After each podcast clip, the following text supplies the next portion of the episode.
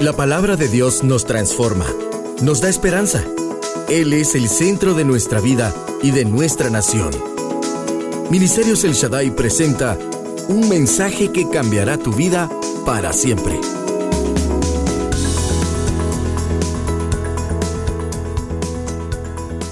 Vamos a entrar a la palabra. Lo que voy a compartirles hoy se llama, y es el tema del año, la revelación que proviene de Dios a través de su bendita palabra. O sea, es la revelación de la palabra de Dios. Yo voy a dar una breve introducción hoy. Obviamente que aquí necesitamos a Cristo, puesto que Él es el Logos. Y, no podríamos recibir la revelación sin el Espíritu Santo. Así que tendría que decir yo técnicamente la revelación del Padre, del Hijo y del Espíritu Santo que nos entregan a través de su bendita palabra. Ese es el marco general. Y ahora voy a compartir con ustedes en Génesis capítulo número 3. Miren por dónde vamos a comenzar y por dónde estoy tratando de establecer una ruta para que lleguemos a esta gloriosa verdad. Génesis capítulo 3, verso 1. Lo hemos leído muchas veces. Pero la serpiente era astuta, más que todos los animales del campo que Jehová Dios había hecho la cual dijo a la mujer, con que Dios os ha dicho, no comáis de todo árbol del huerto. Y la mujer respondió a la serpiente, del fruto de los árboles del huerto podemos comer, pero del árbol que está en medio del huerto, dijo Dios, no comeréis de él ni le tocaréis, para que no muráis. Entonces la serpiente dijo a la mujer, no moriréis, sino que sabe Dios que el día que comáis de él, serán abiertos vuestros ojos y seréis como Dios, sabiendo el bien y el mal. Y vio la mujer que el árbol era bueno para comer y que era agradable a los ojos y árbol codiciable para alcanzar la sabiduría, y tomó de su fruto y comió, y dio también a su marido, el cual también comió así como ella. Este pasaje ya lo hemos leído, no sé, no sé cuántas veces todos nosotros. Y hemos escuchado diferentes aristas de la revelación o de la explicación de la verdad inmensa que esto contiene. Hay un grupo de comentaristas, entre ellos Juan Calvino y otros así extraordinarios, que piensan que este es el pecado del orgullo. Recuerdan ustedes, el orgullo de Satanás llevó a ese arcángel, Lucero, hijo de la mañana, a convertirse en Satanás. Entonces ahora Él viene y le transmite ese mismo orgullo al ser humano, al varón y hombre, Adán y Eva, y ellos se van por ese camino. Es una explicación plausible, está bien. Hay otro grupo de comentaristas que lo toman por otro lado y me gusta muchísimo. Por ejemplo, Juan Wesley. Y ellos dicen que el gran pecado fue buscar la independencia de Dios el buscar la independencia de Dios en la frase, no, sino que sabe Dios que ustedes serán como dioses, es decir, igual a Él. Otro. Porque fíjense que si ustedes lo piensan, Adán y Eva tenían todo, absolutamente todo, eran señores de toda la creación. Dios los puso a cultivar y a, y a labrar el jardín, todos los animales, todas las plantas les eran para comer, todo era de ellos. Solo había una cosa que no eran, hay dos versiones. Uno dice, lo único que no eran era ser Dios. Y es exactamente el punto. No, no, no, no se van a morir, dice la serpiente, sino que sabe él que ustedes serán como dioses, conociendo el bien y el mal. Yo siempre he hecho énfasis en esto. El bien ya lo conocían perfectamente si convivían con él, con el Señor. El bien lo conocían, lo único que podían ganar era el conocimiento del mal. No, no se percataron. ¿Por qué? Por una de estas dos razones. Hay unos que piensan que querían ser igual a Dios. Yo estaba leyendo recientemente unos comentarios de Génesis y dicen de esta manera, lo único que Adán no era era ser Dios, era todo. Estaba encima de toda la creación, era el favorito de Dios, el preferido de Dios. Todas las tardes Dios venía a hablar con ellos. Tenían el jardín, el paraíso, vida eterna, todo lo tenían. Todo lo tenían. Salvo no eran Dios. Entonces hay unos comentaristas que piensan, ese es el punto, ellos querían ser como Dios. Bueno, el tercer grupo que les hablaba de John Wesley, que, digamos que es el, que, el grupo con el que más me identificaría yo, no que los otros estén incorrectos para nada, pero le encuentro más realidad, es el hecho de que el ser humano tiene o tenía o tuvo el deseo de ser independiente de Dios. Ese ser como Dios, ese ya somos iguales, no tengo por qué estarle obedeciendo. Y eso hace que se suba el ego, el yo. Esto, todas estas interpretaciones tienen una manifestación concreta el día de hoy en la sociedad en, en conceptos culturales. Por ejemplo, esto del yo, pues, ¿cómo le decimos nosotros? Le decimos humanismo, humanismo secular. El humanismo secular es la manera de pensar por la cual el centro de todo el universo es el ser humano, el hombre, el ego, el yo. Y entonces él es el centro y tiende a desplazar cualquier cosa que no sea el ser humano. El humanismo secular ha llegado a extremos en ciertos países, especialmente en Estados Unidos, donde se desplazó a Dios. Se le sacó de las escuelas, se sacó la oración de las escuelas, se sacó la lectura de la Biblia de las escuelas, se empezaron a quitar los monumentos, es decir, se le desplaza del lugar del centro de la creación. Esto es ser independiente de Dios. Claro, el humanismo secular va más allá todavía. El humanismo secular quiere que el hombre sea el Dios, que el hombre sea el centro. Y esto también tiene sentido escatológicamente, puesto que dice la palabra en el libro de Apocalipsis que el anticristo se quiere sentar en el trono de Dios y quiere decir que es Dios, se recuerdan en el templo. Entonces, esto lo comprendemos bien. Olvidémonos por un momento de cómo se dio la caída y pensemos en lo que sucedió. Dice Dios, miren, de todo árbol del huerto pueden comer con toda libertad. Coman, lo hice para ustedes. Lo he creado para ustedes. Eso sí, hay un árbol en el centro del huerto que se llama el árbol del conocimiento del bien y del mal. Ese árbol del conocimiento ustedes no podrán comer. De ese árbol no comerán porque si comieren de él, ciertamente morirán. Ahora, este ciertamente morirán, es una expresión como una sentencia. Es decir, si haces eso, te vas a morir. Es como que dijera, si tú te tomas este vaso de veneno, te vas a morir. No, es una promesa, no es una conjetura, es un hecho. Te va a suceder como consecuencia de haber comido del fruto de este árbol. ¿Sucede o no sucede? ¿Sucedió o no sucedió? Sí, sucedió. Sucedió tal como Dios lo dijo el ser humano murió. Ahora, aquí es donde viene lo que yo quisiera enfatizar para estas dos semanas. El ser humano murió, pero no murió físicamente, solo murió espiritualmente. Por eso tan linda la parábola del buen samaritano que dice que dejaron al hombre medio muerto, ¿recuerdan? Claro, medio muerto, porque quedó medio muerto y medio vivo. Síganme un momento. El hombre quedó vivo físicamente y quedó muerto espiritualmente. ¿Cómo se define la muerte espiritual?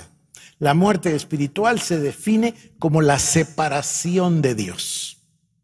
Ahora yo voy a ir más profundo en un momento en ese concepto de la separación de Dios. Solo déjenme regresar a lo otro. El ser humano queda vivo físicamente. Adán vivió tantos años y Noé y todos ustedes ya saben la historia, no necesito repetirla. El hombre quedó vivo físicamente. Y como quedó vivo físicamente, guardó lo que él tenía dentro de sus capacidades físicas, fisiológicas, como le quieran decir, capacidades dadas por Dios. El ser humano físico, el cuerpo humano, quedó vivo con sus cinco sentidos. Vista, oído, olfato, gusto y tacto. Quedó el ser humano del lado, a ver, le voy a poner así para, para expresarlo, natural, quedó, quedó vivo, naturalmente vivo, y sus sentidos quedaron vivos. ¿Qué es lo que perdió? Pasemos a la segunda parte. ¿Cómo se define la muerte espiritual? Porque murió espiritualmente. La muerte espiritual se define como separación de Dios. Ojo, por favor, su atención. ¿Cómo se puede estar separado de alguien? Fíjense, ustedes quieren estar separados por el distanciamiento social. ¿Qué pusieron? Distancia. Y me imagino que Isabel y Gustavo viven separados de los vecinos. ¿Cómo se separa uno de los vecinos?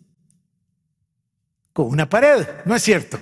Cuando vamos a construir nuestra casa, ¿qué es lo primero que hacemos con el terreno?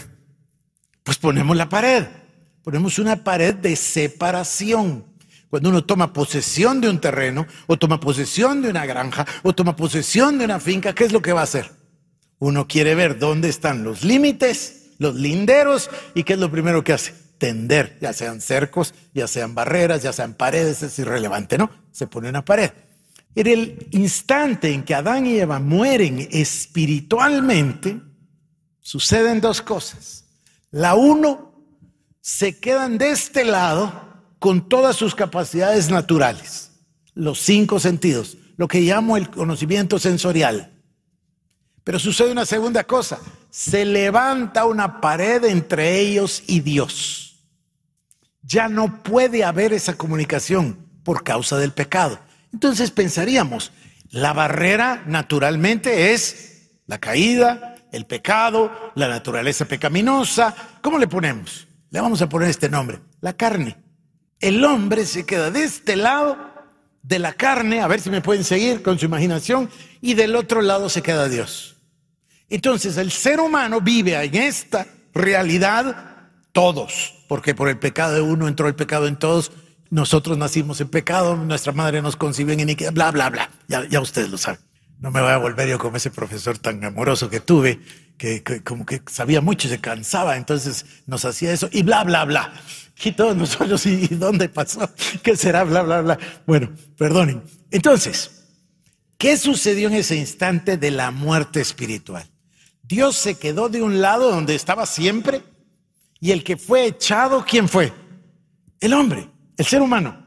Entonces, el hombre fue el que se quedó fuera y hubo una barrera entre Dios y el hombre. Vuelvo a insistir, estaría correcto si le llamamos el pecado. Estaría correcto si le llamamos la naturaleza pecaminosa. Este, hay muchos términos que estarían correctos, pero yo voy a escoger la carne. La carne es una pared que nos impide tener acceso a Dios la carne entendida, no como el músculo, sino entendida como esa naturaleza pecaminosa. Voy a llegar más adentro o más profundo. ¿Saben ustedes que Adán tenía el ADN de Dios? Me imagino que lo saben. Adán tenía el ADN de Dios. Adán no se supone que iba a morir. De hecho, Adán hubiese podido comer del árbol de la vida y ser inmortal. Cuando pecó, Dios retiró el árbol de la vida para que no comiera de él. Cuando Cristo, bueno, cuando Dios viene a la tierra y se encarna, creo que ya lo discutimos, no me recuerdo si lo discutimos mucho, pero ¿saben ustedes que cuando un niño es engendrado, un embrión es engendrado, la madre no es la que pone la sangre, sino que el padre es el que pone la sangre. El espermatozoide es el que lleva la sangre y no el huevo femenino. Entonces, fíjense ustedes, al venir y Cristo nacer de José y María, automáticamente nacía con la sangre de la imagen y semejanza de Adán. Automático. Entonces tenía que ser engendrado por el Espíritu Santo, como lo fue, para que no tuviese sangre, porque Levítico dice, en la sangre está el pecado. El pecado se transmite por la sangre. Así nos pasó a todos nosotros. Entonces Jesús no podía tener pecado, no podía tener sangre humana. Entonces Jesús recibió el ADN de quién? Del Espíritu Santo, de Dios, el mismo que le había dado a Adán. Por eso Cristo tuvo que morir dos veces poquito complicado, eso también está en Isaías 53, un poquito complicado, pero primero el Señor murió espiritualmente al recibir nuestro pecado, al recibir nuestras iniquidades, y después de morir espiritualmente pudo morir físicamente. Si ustedes lo ven y lo buscan en los, en los eh, evangelios, se van a dar cuenta que el proceso fue así. De primero fue hecho pecado recibió todas nuestras cargas, nuestros pecados, nuestras iniquidades, nuestras enfermedades, etcétera. Cuando recibió el pecado, entonces expiró. Entonces murió naturalmente y por supuesto luego resucitó. Pero esta barrera de la que hablo es una barrera bien interesante. A ver si usamos la imaginación. El ser humano peca, escucha a la serpiente y automáticamente lo que pasa es que se produce una barrera. Dios se queda de un lado donde estaba en ese lugar perfecto donde Él habita. Y del otro lado, aislado como con una gran pared o barrera, queda el ser humano.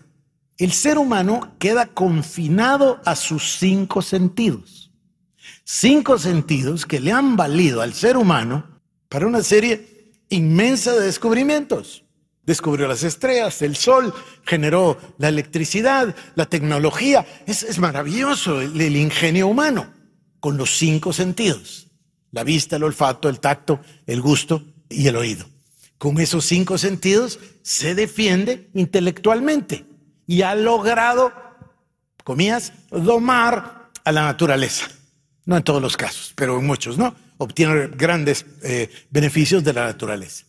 Pero esa, ese conocimiento de los cinco sentidos no alcanza para conocer a Dios. No alcanza para esta palabra maravillosa, revelación. Esa barrera que es la carne tiene que vencerse. En un momento los llevo a la Biblia y se los demuestro. Solo déjenme que lo repita y repita para que, para que asimilemos el concepto. Se tendió una pared, una barrera, que voy a llamar la carne, esa naturaleza pecaminosa, que nos impide llegar a Dios. El ser humano no puede llegar a Dios, por eso el Señor es el camino porque solamente a través de Él, a través del velo, a través de su carne, podemos nosotros tener acceso a Dios. Nadie llega al Padre si no es por el Hijo. Entonces Él tenía que venir y tenía que sufrir el sacrificio y por eso, miren que esto va a ser maravilloso, este tema va a ser maravilloso. Y por eso se rompió el velo del templo cuando el Señor murió. El velo del templo es un tipo de esa barrera. El ser humano no se puede acercar a Dios. Entonces Dios lleva al pueblo de Israel, lo lleva a Moisés al monte Sinaí, les entrega la ley, le enseña un modelo, le manda a hacer el tabernáculo, le manda a hacer el arca del pacto, pero recuerden ustedes, está totalmente encerrado, guardado. Vayan ustedes a ver las instrucciones de la construcción del tabernáculo, se van a sorprender, es que adentro estaba 100% oscuro, no se podía ver de afuera para adentro de lo grueso que era, ni se podía ver de adentro para afuera. Fíjense ustedes que no recuerdo si es um, Eusebio o Josefo, no me recuerdo, creo que es Josefo, que nos dice que el velo del templo que se rasgó llegaba a tener hasta 50 centímetros de grueso. no dije de ancho, de grueso. O sea, era fuertísimo. ¿Por qué? Porque no se podía ver de afuera para adentro ni de adentro para afuera. El arca del pacto estaba en el lugar santísimo, el lugar más cerrado. Y la ley estaba dentro del arca, sobre el arca la cubierta llamada el propiciatorio, el asiento de la misericordia, los querubines, y ahí es donde se posaba la gloria de Dios. La gloria, la presencia manifiesta de la gloria de Dios. Y el sumo sacerdote solo podía entrar una vez al año, el día del sacrificio y ofrecía dos sacrificios. Primero el sacrificio por él mismo y su familia para poder entrar y luego el sacrificio de todo el pueblo de Israel. Y entonces entraba con la sangre que depositaba o rociaba sobre el propiciatorio para que cuando la presencia de Dios descendiera, Dios, fíjense qué maravilla, si, si hacemos de caso que esta fuera el arca, entonces dentro del arca están las tablas de la ley, dentro del arca está la ley. Entonces aquí en, la cubierta se rociaba con sangre para que cuando Dios viniera, ¿qué es lo que veía Dios? ¿La ley? No, la veía a través de la sangre. Es exactamente igual el día de hoy. Dios nos mira a nosotros a través de la sangre de Cristo. Y a los salvos, a los que ya le dimos la vida a Cristo, nos mira a través del sacrificio de Cristo. Y Cristo es nuestro intercesor. Regresemos otra vez. Entonces, cuando nosotros, cuando el ser humano peca, se queda de este lado. Lo vamos a llamar el lado natural. Es un cuerpo físico, está vivo, sí, está vivo físicamente, tiene cinco sentidos, etc. Del otro lado está Dios. Entonces nosotros venimos a Cristo. Incluso muchísimas iglesias, muchísimos el día de hoy, vienen al Señor Jesucristo, pero no le conocen no tienen esta palabra, revelación del Señor. Claro que le conocen, estudian, van a los seminarios, aprenden teología, y no, no crean que lo estoy diciendo como algo malo, es fantástico, pero eso no quita la pared. Eso no, no hace que podamos accesar o acceder a Dios. La pared sigue estando ahí y no se puede vencer con los cinco sentidos. Eso le pasó a los padres de la iglesia. Ellos razonaron, pensaron, oraron, grandes teólogos, los padres de la iglesia, Santo Tomás de Aquino, San Agustín, etcétera. Llegamos hasta el tiempo de la reforma protestante. Pero, ¿qué es lo que en realidad se necesita para poder pasar del otro lado? Se necesita esta palabra, revelación. Venga conmigo a la palabra. Le voy a leer a usted estos pasajes. Vamos a 1 Corintios capítulo 2. Voy a leerle del verso 12 al 14 y luego el 16, pero usted haría bien en leer todo el capítulo. Dice, y nosotros no hemos recibido el Espíritu del mundo, sino el Espíritu que proviene de Dios para que sepamos lo que Dios nos ha concedido. ¿Están listos?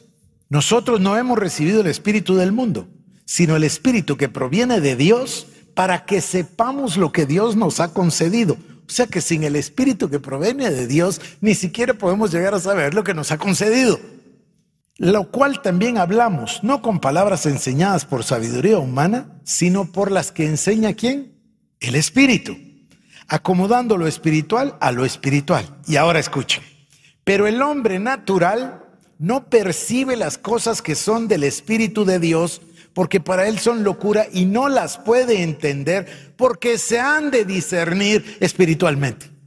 O sea, que de este lado de la barrera, con cinco sentidos, el hombre no puede acceder a Dios. No puede entender las cosas espirituales. No las puede entender, dice aquí, porque se han de discernir espiritualmente.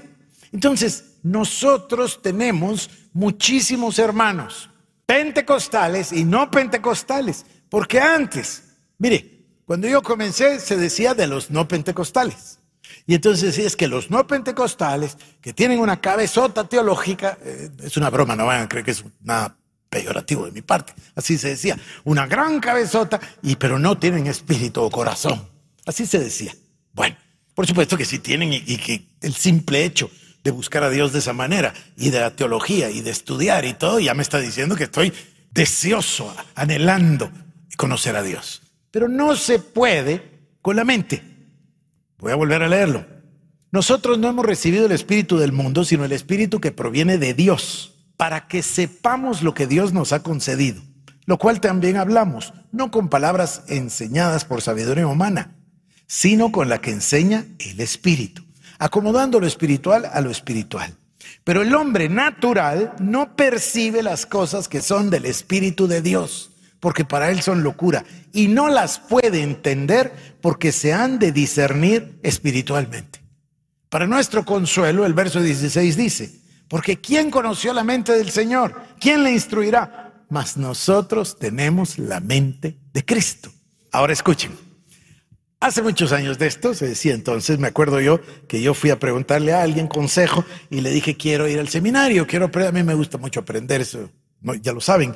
Entonces fue lógico que en mis primeros años de cristiano yo dije, pues tengo que estudiar teología, quiero ir a, a un seminario. Y la persona me aconsejó y me dijo, no, no, no, no, no, porque se te va a llenar la cabezota, pero poco espíritu. Mejor perseguir al espíritu. Claro, yo vengo de una tradición pentecostal. Yo fui salvo y a los ocho días, a la semana exacta, recibí el bautismo del Espíritu Santo. Así que yo pues nací en una tradición pentecostal. Yo conozco el Espíritu Santo, sé del lenguaje del Espíritu Santo, etcétera, desde el primer día. Bueno, entonces, yo no me voy a identificar con los que no conocen al Espíritu Santo. Ahora me voy a relacionar, llamémosle, con los pentecostales. Bueno, entonces uno diría que los pentecostales conocen a Dios. Yo no diría que los pentecostales conocen al Espíritu. Y es muy común que los predicadores pentecostales no sepan de qué van a predicar diez minutos antes de predicar. ¿Por qué? Porque no estudiaron. Entonces se paran ahí, creen que el Espíritu va a decir algo y dicen cada loquera. Ustedes lo han oído seguramente, cada cosa que, dicen es, es increíble. Yo no sabía que existía todo ese planeta en la internet ustedes pero a causa de tener el programa he visto y busco y miro y me salen ahí cosas y entonces uno como que mira un programa y ya le salen como días del mismo, ¿verdad? Bueno, entonces he oído cada locura, cada locura. comías en el nombre del Señor, pero es que es increíble. Entonces, ¿qué me dice a mí? Que ser pentecostal no es ninguna garantía de que yo vaya a conocer al Señor. Entonces empiezo a poner atención y empiezo a fijarme que hay una inmensa cantidad, inmensa no, queridos hermanos, la gran mayoría de la iglesia que no tiene esta palabra revelación. Porque la única manera de entender las cosas de Dios es por la revelación. O no dice aquí que es el Espíritu el que nos enseña las cosas que Dios nos ha concedido. ¿Cuál es la herramienta para botar la barrera? Porque imaginemos nosotros que aquí los solares que habían puesto una pared con los vecinos compran el terreno de los vecinos. Entonces, ¿qué es lo que quieren hacer inmediatamente ahora? Botar la pared. Entonces, ¿qué herramienta? Pues no sé, puede ser una almágana, puede ser una retroexcavadora, no sé, pero tienen que traer una herramienta o no. ¿Cuál es la herramienta que decidió Dios que usemos para derribar esa pared? La palabra, por supuesto. Mira, porque la palabra de Dios es viva y eficaz. Hebreos 4:12. Y más cortante que toda espada de dos filos. Y penetra hasta partir el alma y el Ahí está. ¿Se dan cuenta? A ver, otra vez, regresemos. Está aquí la barrera. El ser humano se quedó de este lado, confinado a sus cinco sentidos.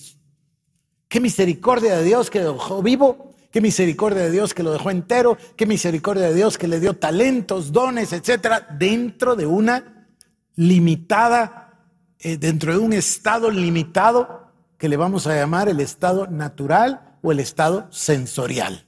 ¿Qué quiere decir sensorial? Pues que se rige por los cinco sentidos. Eso es lo que tiene para todas sus cosas. Por eso el ser humano es tan dado a filosofar y tratar de encontrar las respuestas. Como no las encuentra por falta de revelación, entonces las piensa.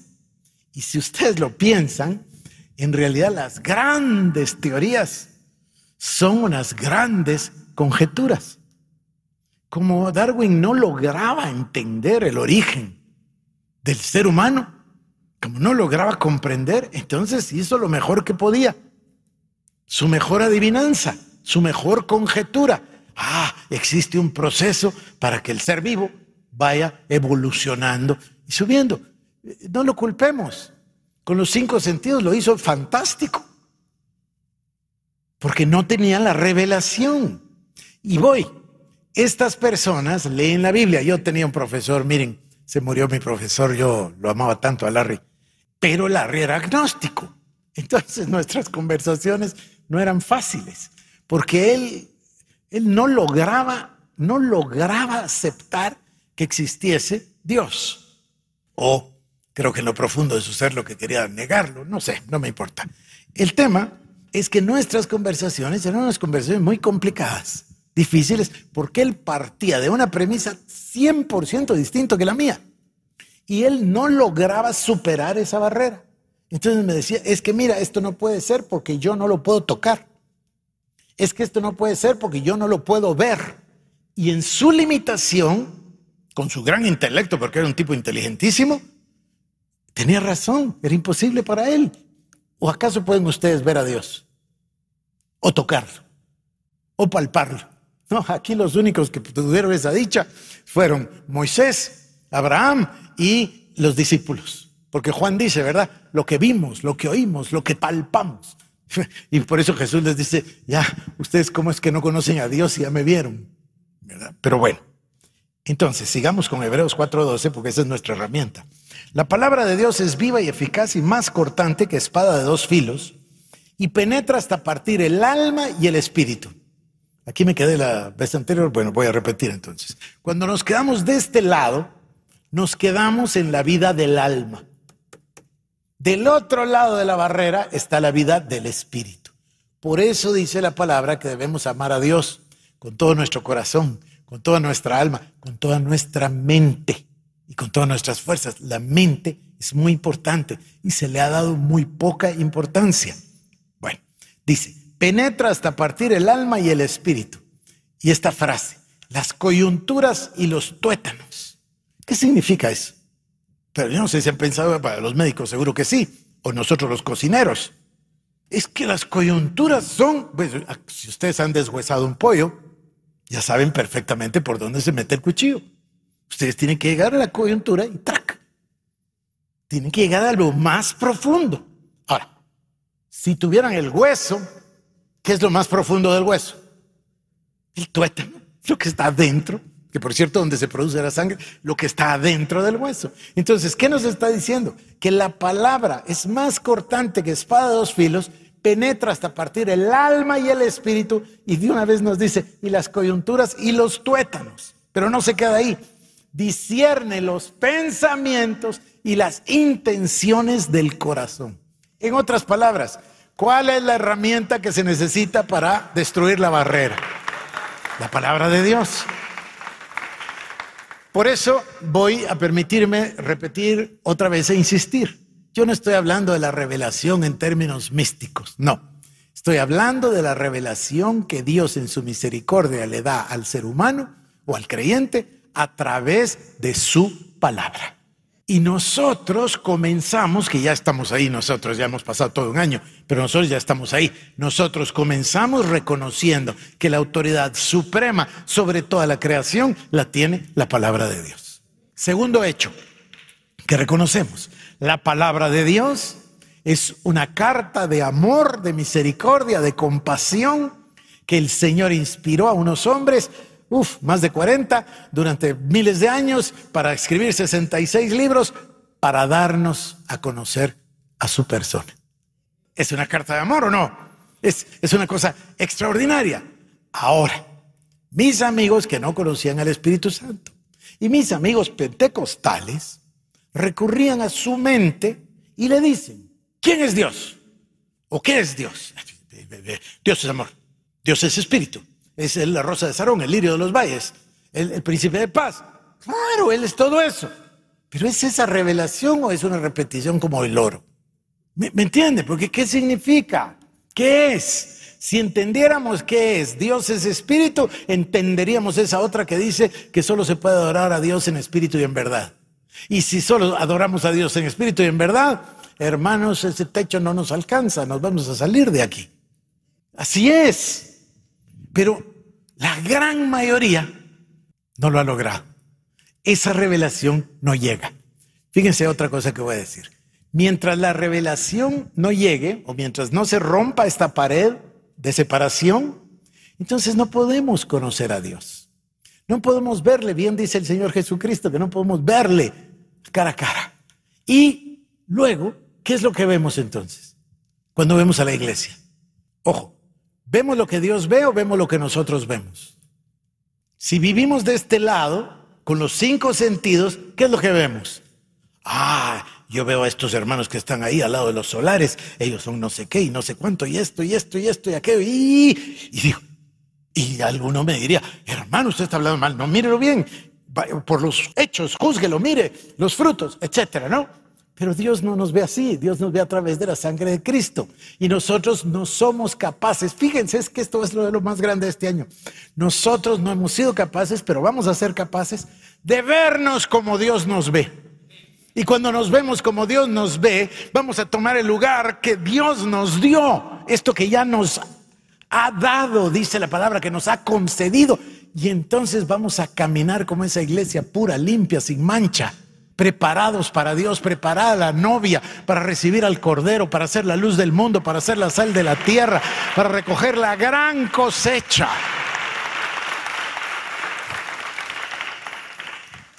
Bueno, entonces establecemos dos hechos, ya con esto voy a irlos dejando.